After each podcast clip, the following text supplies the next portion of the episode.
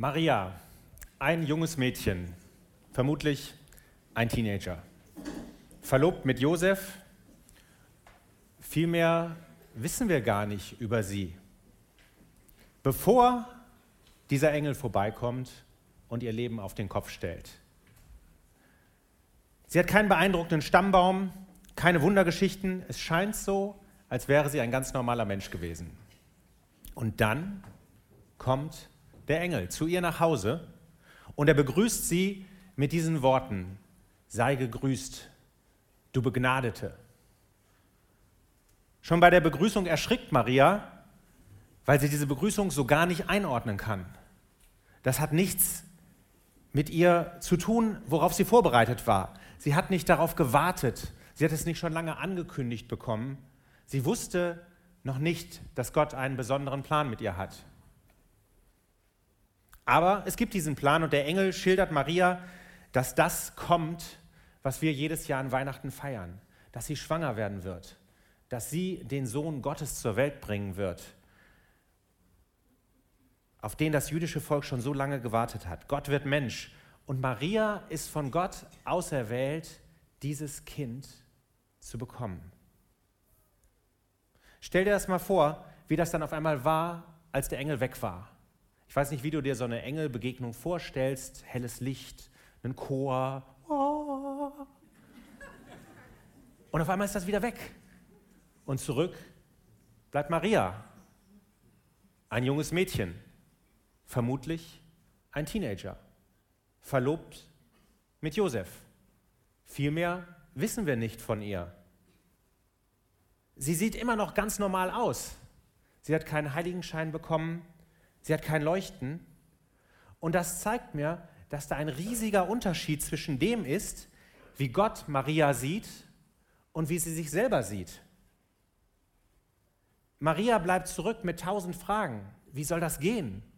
Was werden die Leute sagen? Ich meine, außerehelich schwanger werden war vor 2000 Jahren in Israel kein Zuckerschlecken. Und Josef, was wird der sagen? Im Matthäusevangelium lesen wir, dass, Matthäus, äh, dass, dass Josef ein guter Mann war und das bedeutete, er wollte sie heimlich wegschicken. Denn im Gesetz standen ganz andere Sachen, die Josef mit Maria hätte machen können. Aber er wollte sie, ja, er wollte es so unter den Teppich kehren, dass sie keine Strafe bekommt. Und dann wäre Maria mit einem unehelichen Kind auf sich alleine gestellt gewesen. Gott ist gnädig und er schickt auch einen Engel zu Josef. Und der Engel erklärt Josef alles. Josef bleibt bei Maria an ihrer Seite und zusammen bereiten sie sich auf die Geburt von Jesus vor. Aber das ganze Dorf tuschelt.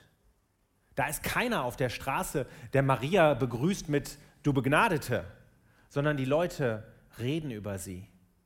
Die Leute machen sich über sie lustig. Die Leute sind empört.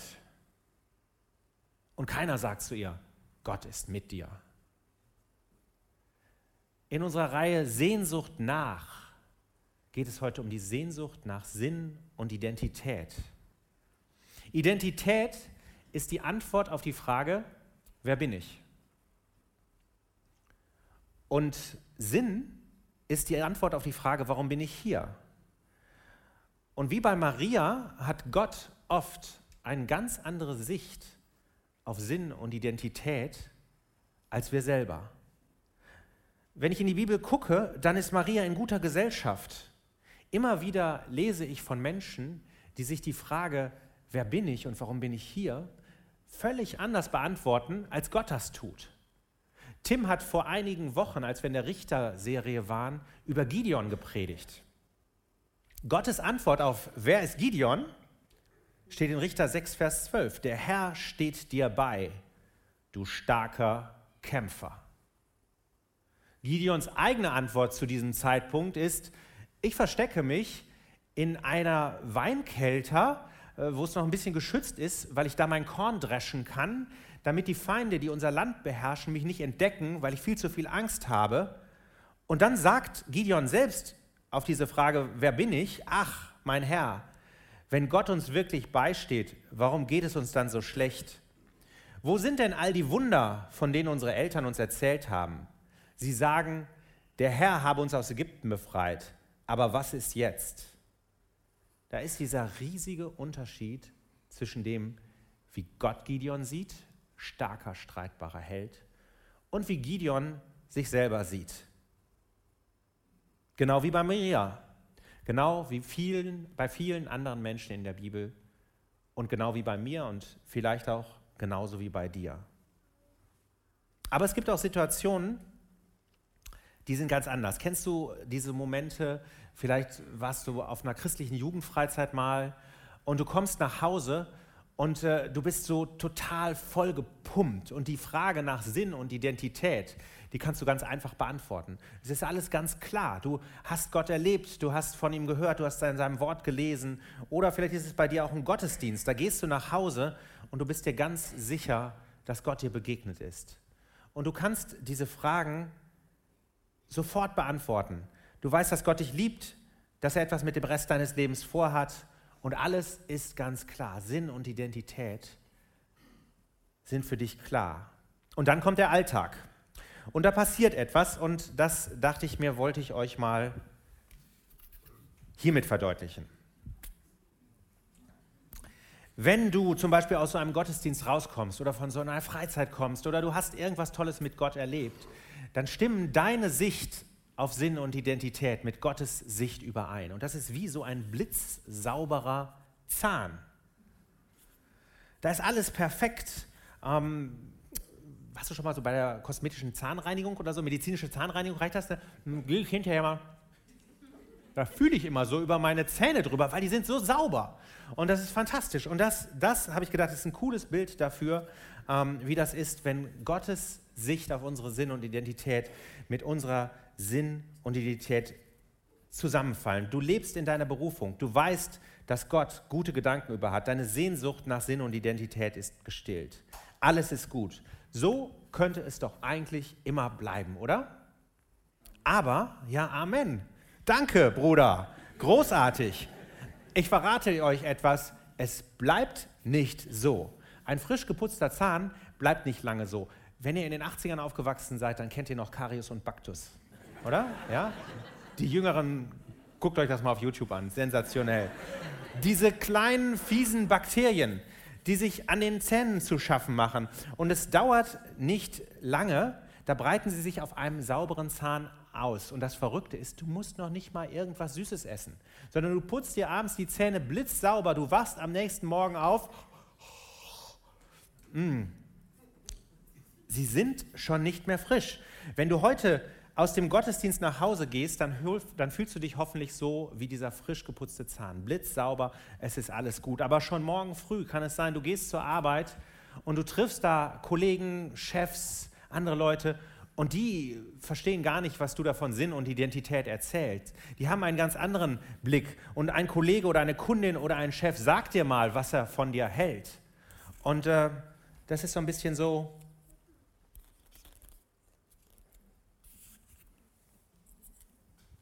Da kommen dann diese fiesen kleinen Viecher.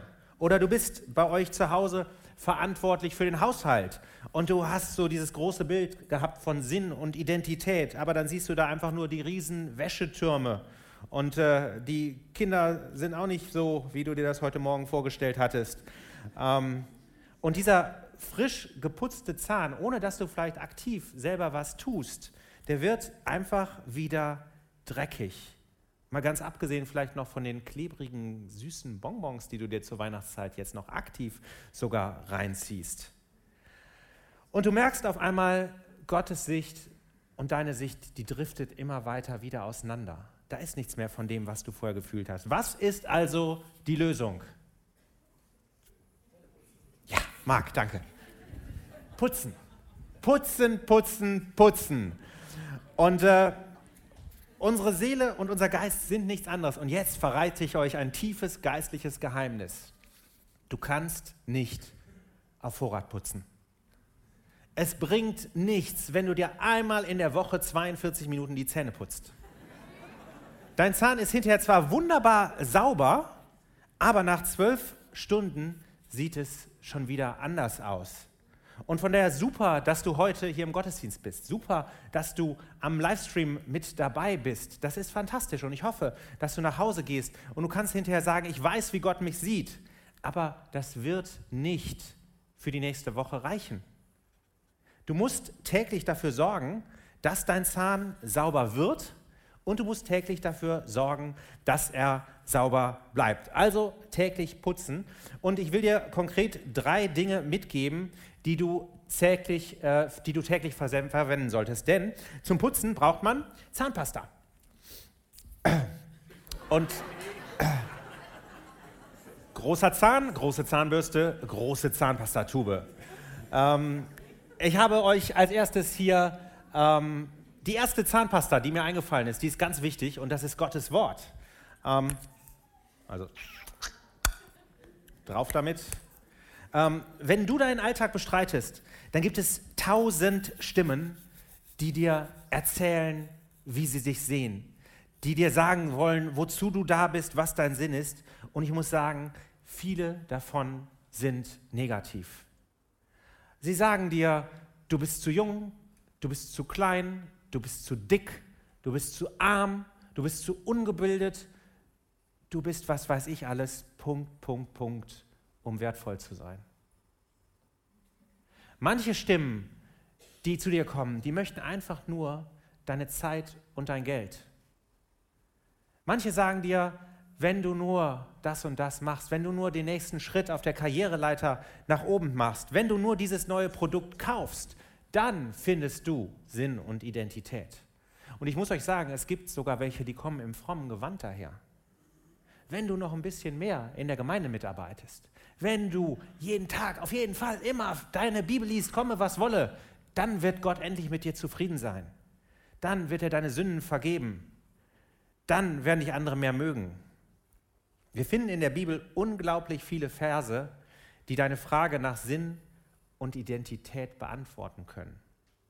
Deshalb, so wie du täglich Zähne putzen solltest, fütter dich täglich mit diesen Versen. Du musst täglich hören, wie Gott wirklich über dich denkt, damit die ganzen anderen Stimmen, die auch so laut sind, auf ihren Platz verwiesen werden.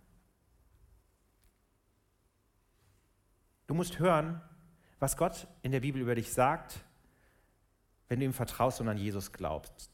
Und wenn du normalerweise jetzt mitschreibst, dann leg doch einfach mal den Stift zur Seite und höre dir einfach mal Dinge an, die Gott und die Jesus in der Bibel über dich sagen, wenn du sein Kind bist. Falls du ähm, das hinterher nachlesen willst, wir haben ja einen äh, Slack-Channel. Ähm, du kannst den abonnieren.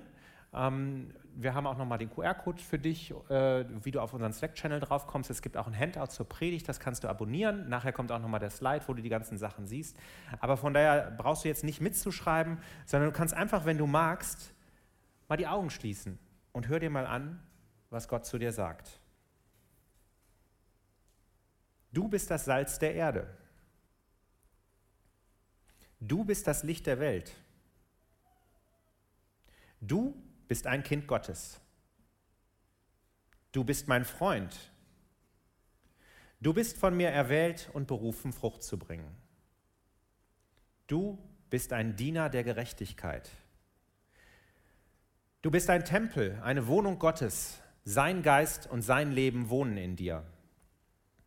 Du bist ein Glied am Leib Christi. Du bist eine neue Kreatur. Du bist versöhnt mit Gott und Botschafter des Wortes von der Versöhnung. Du bist ein Kind Gottes in Christus und daher sein Erbe. Du bist ein Heiliger.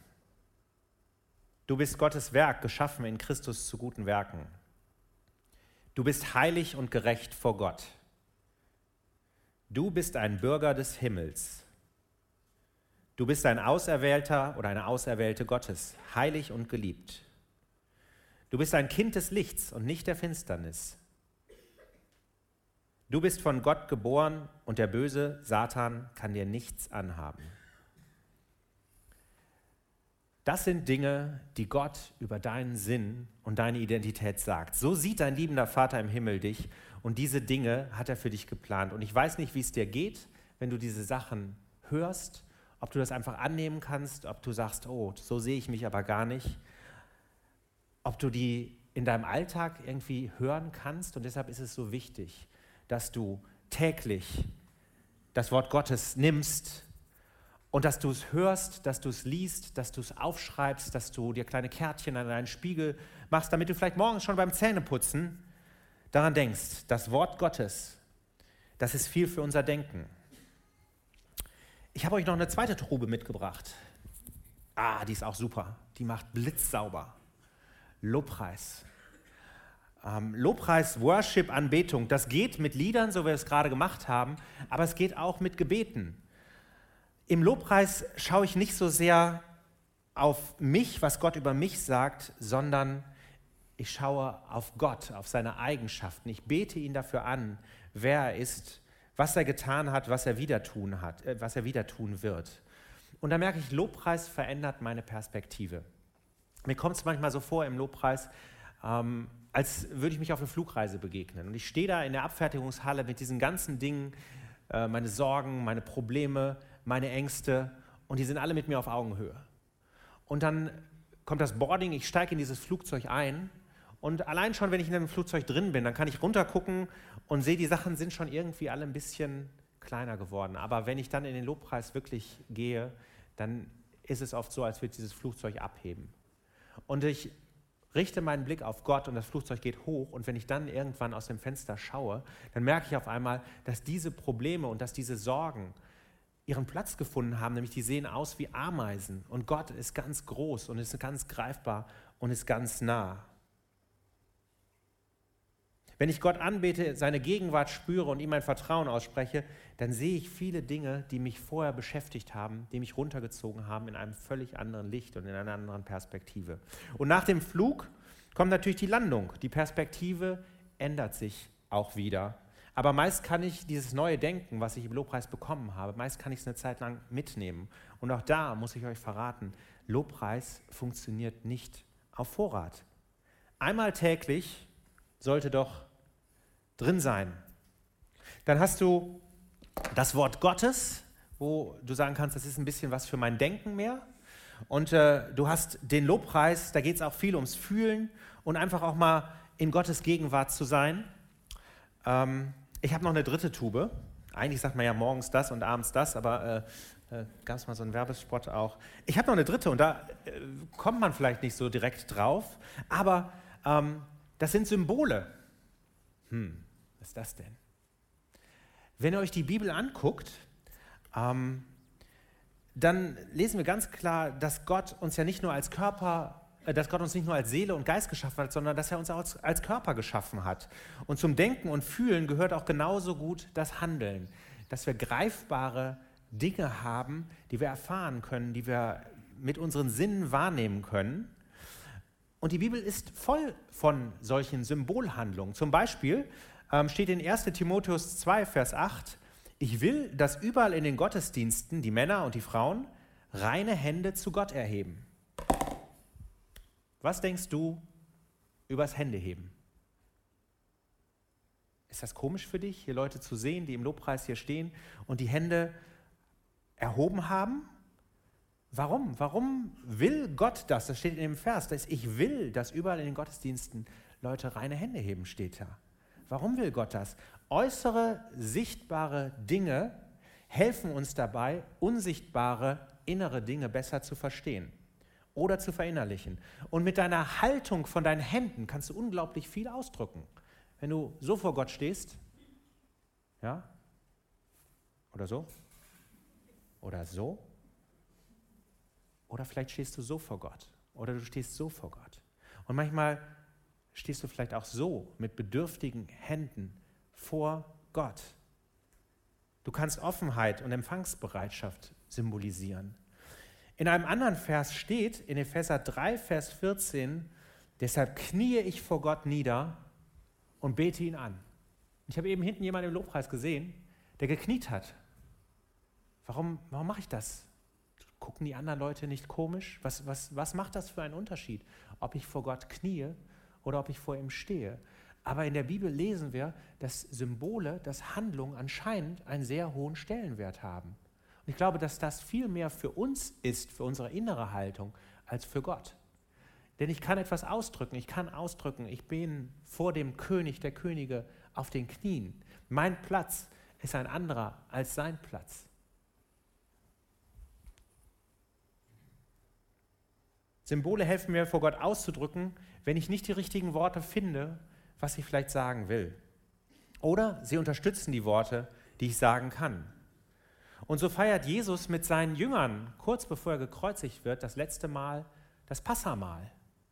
Und er nimmt das Brot und den Wein, die zu diesem Passamahl seit tausenden Jahren dazugehörten, und er setzt sie ein, er gibt ihnen eine neue Bedeutung, er setzt sie ein als christliche Symbole und er sagt, das ist ab jetzt mein Körper und mein Blut, das für euch vergossen wird zur Vergebung der Sünden. Und dann sagt er, das sollt ihr immer wieder tun zur Erinnerung, bis ich eines Tages wiederkomme. Symbole helfen mir, mich daran zu erinnern, was Gott getan hat, an das, was er tun wird. Und sie helfen mir, mich daran zu erinnern, was er über mich gesagt hat. Sie können Verse, die ich vom Kopf her schon weiß, anschaulich und begreifbar machen. Und das finde ich toll, weil Gott hat uns mit unseren fünf Sinnen geschaffen. Und so sagt er an einer anderen Stelle, kommt her zu mir, sehet und schmecket, wie freundlich der Herr ist. Du kannst Gott in diesen Symbolen mit deinen ganzen Sinnen genießen. Es gibt viele Bibelverse, in denen Christen als Kinder Gottes und als Erben Gottes bezeichnet werden. Ich habe euch eben schon da ein paar von vorgelesen. Das bedeutet, wenn du an Jesus glaubst, dann bist du ein Kind des Königs. Ich denke, viele von euch wissen das. Aber kannst du das, kannst du das umsetzen? Kannst du das begreifbar machen? Und deshalb, vielleicht brauchst du manchmal einfach ein Symbol, das dir nochmal ganz klar zeigt, ja, ich bin ein Königskind. Und vielleicht musst du das einfach mal machen, dass du dir so eine Krone aufsetzt äh, in deiner stillen Zeit morgens, wenn du Bibel liest oder sonst irgendwas. Vielleicht nicht unbedingt, wenn du zum Einkaufen gehst, zum Lidl. Ähm, ich bin, hey, ich bin von Treffpunkt Leben und ich bin Kind Gottes. Ähm, ich meine, warum nicht? Also kann auch, kann auch gut sein. Aber vielleicht ist das was zwischen dir und Gott ähm, dass du das einfach mal machst und du schaust in den Spiegel und du liest dir ein paar von diesen Versen mal laut vor, die ich dir eben zugesprochen habe, dass du verstehst, du bist ein geliebtes Königskind. Und äh, genauso, ich will da keine Klischees bedienen, aber genau so ähm, gibt es ähm, Bibelverse im Psalm 103, im Vers 4 steht, dass Gott dich mit Gnade, mit Gnade und Barmherzigkeit krönt. Und das darfst du aufsetzen wie so ein Diadem, wie eine Prinzessinnenkrone. Ähm, ganz egal, was dich jetzt mehr anspricht. Äh, äh, mir sagte eben jemand, hol doch jemand auf die Bühne und setz ihm die auf. Nein, ich setz ihr die auf. Nein, ich mache das jetzt nicht. Aber das sind Dinge, die können dir helfen, wenn du so ein haptischer Mensch bist oder so ein Mensch, der was zum Anfassen braucht. Dann kann dir das helfen, ähm, dass du besser verstehen kannst mit diesen Dingen, was das bedeutet, dass Gott dich mit Gnade und Barmherzigkeit krönt. Und vielleicht hilft dir auch ein bestimmter Ort. Und ich habe extra diesen schwedischen Sessel mitgebracht. Dieser Sessel ist mein Ort, in dem ich Gott schon so oft begegnet bin. Das ist kein magischer Zaubersessel oder sonst irgendwas, aber ich habe in diesem Sessel unzählige geistliche Kämpfe durchgebetet. Ich habe Siege gefeiert mit Gott. Ich habe Niederlagen beweint. Ich habe in seinem Wort gelesen. Und für mich ist dieser Sessel besonders, weil ich einfach weiß, dass ich an dieser Stelle schon so viel mit Gott erlebt habe. Und natürlich kannst du überall mit Gott reden. Und natürlich kannst du deine Stillzeit auch in der Bahn machen oder sonst irgendwas. Das ist, will ich nicht herabwürdigen dadurch oder sonst irgendwas. Aber vielleicht hilft es dir auch, wenn du weißt, es gibt diesen einen Ort da in deinem Haus am Fenster, ähm, auf einer Parkbank. Vielleicht ist es eine Strecke, die du mit Gott zusammen immer wieder läufst. Und das ist dein Ort, wo du auf einmal weißt, wenn ich da hingehe, ähm, da kann ich einfach auch mich auf Gott einlassen und kann mich konzentrieren. Und eine andere Sache, das ist, ähm, äh, wollte ich euch zeigen, äh, weil ich habe das wirklich lieben gelehrt. In der Bibel ähm, wird das Wort Gottes, also die Bibel, immer wieder mit einem Schwert verglichen. Eine geistliche Waffe, mit der man trainieren soll, um sie gut einzusetzen. Und das ist ein Bild, was mich wirklich anspricht. Und deshalb habe ich mir vor einiger Zeit ähm, dann auch mal ein Schwert gekauft. Ähm, Und dieses Schwert, ähm, das nehme ich ab und zu, wenn ich bete. Wenn ich weiß, dass wirklich gerade ein geistlicher Kampf tobt. Ähm, das hilft mir, wenn ich das in die Hand nehme, hilft mir das, mich im Gebet zu fokussieren. Ähm, nicht, weil das irgendwie, ja, weil, weil das ein Zauberstab ist oder sonst irgendwas, sondern weil ich weiß, dass Gott diese Bilder in die Bibel gesetzt hat, weil sie uns ansprechen, weil sie unser Herz berühren. Und wenn ich dieses Wort lese, dass das, dass das Wort Gottes ist schärfer als ein zweischneidiges Schwert und es ist gemacht, um Mark und Bein zu scheiden, ja, dann kann ich da stehen und dann kann ich im Gebet dieses Schwert hochhalten. Ich kann für bestimmte Dinge beten. Und manchmal ähm, nehme ich dieses Schwert einfach auch nur und lege es Gott hin und sage, Jesus, ich bin müde. Die Kämpfe in der letzten Zeit waren einfach zu viel. Ich kann im Moment nicht mehr kämpfen, aber ich weiß, dass du den Sieg errungen hast. Und deshalb nehme ich dieses Schwert und lege es vor dich hin. Kämpf du für mich. Kämpf du meinen Kampf. Gottes Wort für unser Denken, der Lobpreis für unser Fühlen und die Symbole für das Handeln, wenn du jemand bist, der was braucht zum Anfassen. Wichtig ist, nicht einmal pro Woche auf Vorrat, sondern jeden Tag, morgens und abends und vielleicht auch nochmal zwischendurch. Immer wenn du dieses Gefühl hast, dass sich wieder so ein fieses Bakterium breit gemacht hat, dann wünsche ich dir für diese nächste Woche ein erfolgreiches und frohes Putzen. Amen.